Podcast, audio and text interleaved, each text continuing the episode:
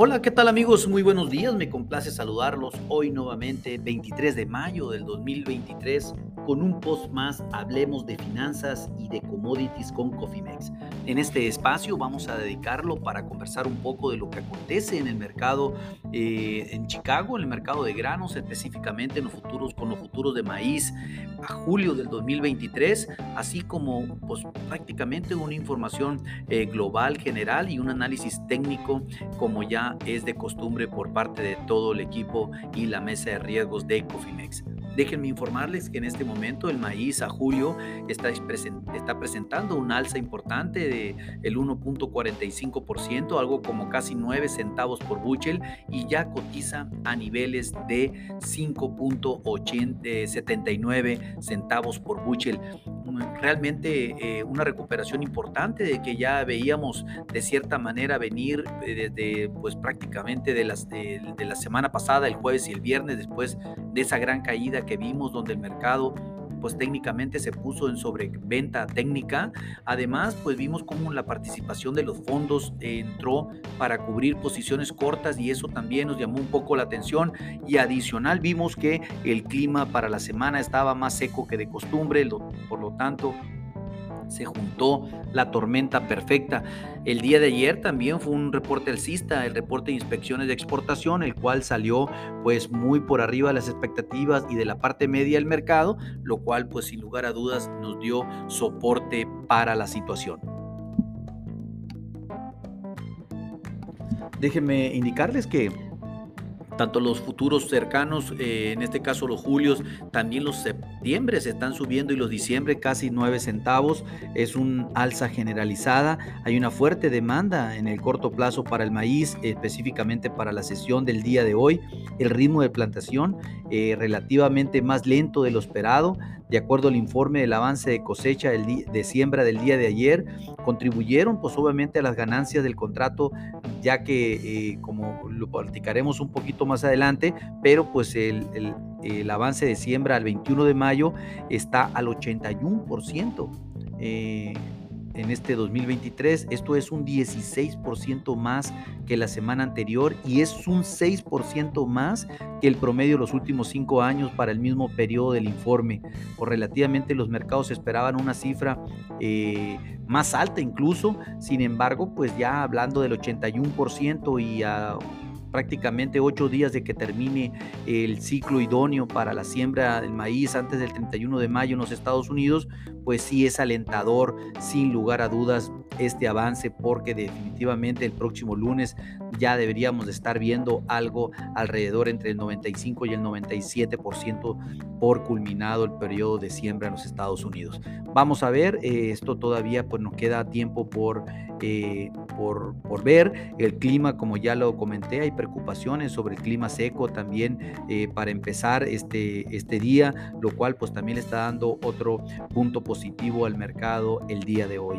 Adicional, por si también fuera importante, más importante, el principal productor ruso de fertilizantes reabrirá una terminal de amoníaco en el Mar Negro que probablemente ayudará a impulsar los precios mundiales del nitrógeno a la baja durante la temporada alta de, la aplicación de la primavera. Esto es un buen dato para todos aquellos que eh, manejan el mercado de fertilizantes, pues que se esperen poquito porque las condiciones pueden cambiar incluso con un ritmo mayor acelerado a la baja en la urea y pues, ¿por qué? Porque básicamente ellos, eh, este, este, los rusos son prácticamente los principales exportadores de fertilizantes del mundo también y que abran esta terminal dará un fuerte impulso a los precios a la baja vamos a estar este, muy atento. Eh, esto es una información que salió en Reuters y pues donde realmente sí, sí creemos en la información. Vamos a, vamos a buscar la fuente y ver si efectivamente eh, es, real esto, porque también esto pues dará no solamente eh, un alivio al mercado de Asia, sino también al mercado de América, porque desde, definitivamente los rusos van a entrar al mercado a competir en todo el mundo y representa una ventana eh, importante para términos de envío a nivel mundial. Esto pues interesante sin lugar a dudas lo que aconteció hoy por la noche. Y bueno, eh, continuando con el tema de la siembra, eh, realmente los hay, estados que ya están terminando prácticamente todo en la parte alta del medio oeste. Sin embargo, pues eh, también hay preocupaciones por una capa de nieve eh, que está pues apenas derritiéndose y que sí, sí, sí lo está haciendo rápidamente. Sin embargo, pues obviamente es importante que las llanuras del norte tengan las condiciones óptimas para sembrar eh, el maíz que hace falta. Este progreso de siembra, pues si bien es el más rápido, como ya lo vimos en los últimos cinco años, eh, podemos mencionar que Wisconsin está al 69% sembrado, eh, Minnesota al 80% sembrado, Dakota del Sur al 76% eh, de avance. Ahora pues todos los estados están por delante de los ritmos del promedio de siembra de los últimos cinco años. Incluso eh, ya ven que acuérdense que Dakota del Norte había tenido apenas un 1%, un 5%, pues prácticamente ahorita las Dakotas ya están a un 32%. esto es muy importante debido a que ese, ese ritmo de siembra pues es, eh, primordial para completar el ritmo eh, y completar el 100% del programa de siembras. Por otro lado, pues eh, la tasa de nacencia es un tema importante también. Aquí ya influye el clima, un clima más cálido que sin lugar a dudas es importante porque pues realmente ya ocupábamos que lloviera, ya llovió, ya se sembró, ahora periodo de nacencia, ocupamos agua que si bien no en los ritmos iniciales, con ritmos más moderados, entonces pues realmente sí, la nacencia está también muy por encima del promedio de los últimos cinco años. Total, un periodo eh, importante para el maíz en este momento. El informe del día de ayer fue totalmente, eh, realmente bajista, a pesar de que el mercado esperaba un incremento mayor en el ritmo de siembra, pero sí el mercado está preocupado por el tema del el calor que surgió en el día de hoy y para las próximas 72 horas. Pues ahí nos tienen, ¿no? Todo es un cúmulo de información, realmente todo influye al final del día, pero pues más que nada estamos viendo yo en lo particular como analista de más de 20 años, de esto, creo que más bien tiene que ver por la posición que están recomprando los fondos y que están impulsando los precios a la alza nuevamente, ya que traen una posición muy corta, al igual que la traen en trigo, por lo tanto los futuros eh, no, no van a tener otra que más que subir por el ritmo de compra y por el volumen de compra que tienen que hacer estos monstruos.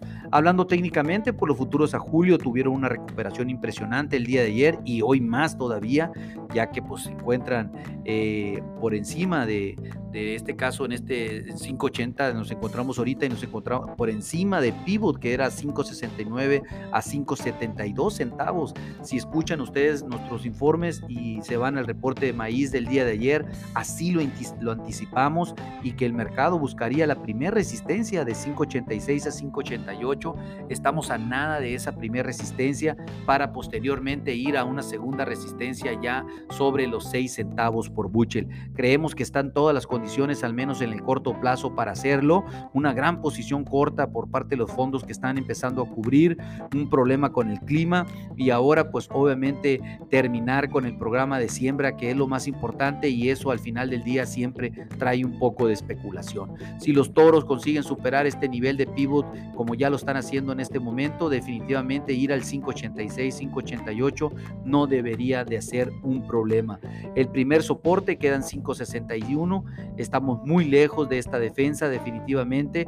Los osos van a tener que esperar para poder llegar a, este nivel, ya que el rally de alivio que hemos tenido de ayer a hoy ha sido muy importante y marca una nueva dirección, sin lugar a dudas, en los futuros del maíz, que probablemente vendría con los datos meteorológicos como ya lo comenté, como soporte principal, además de la posición de cobertura de los cortos de los fondos que está sucediendo. En fin, vamos a esperar. Eh, como ya lo comenté también, el reporte de inspecciones de exportación del día de ayer fue muy bueno para maíz y eso pues también al final está influyendo en los precios el día de hoy. Enhorabuena, ojalá esto sea un rally largo para todos los productores, sobre todo en México, que ocupan realizar su pricing y, y su toma de coberturas en México para el mercado de cosechas nacionales. En fin, si ustedes no tienen una estrategia definida y desean tener una, con gusto pónganse en contacto con nosotros por medio de este podcast o bien en info.cofimex.net y con gusto podemos desarrollar un traje a la medida. A nombre de todo el equipo de Cofimex y mío propio José Valenzuela, le doy las gracias por su atención y les recuerdo que lo peor es no hacer nada. Pasen un hermoso día. Hasta luego.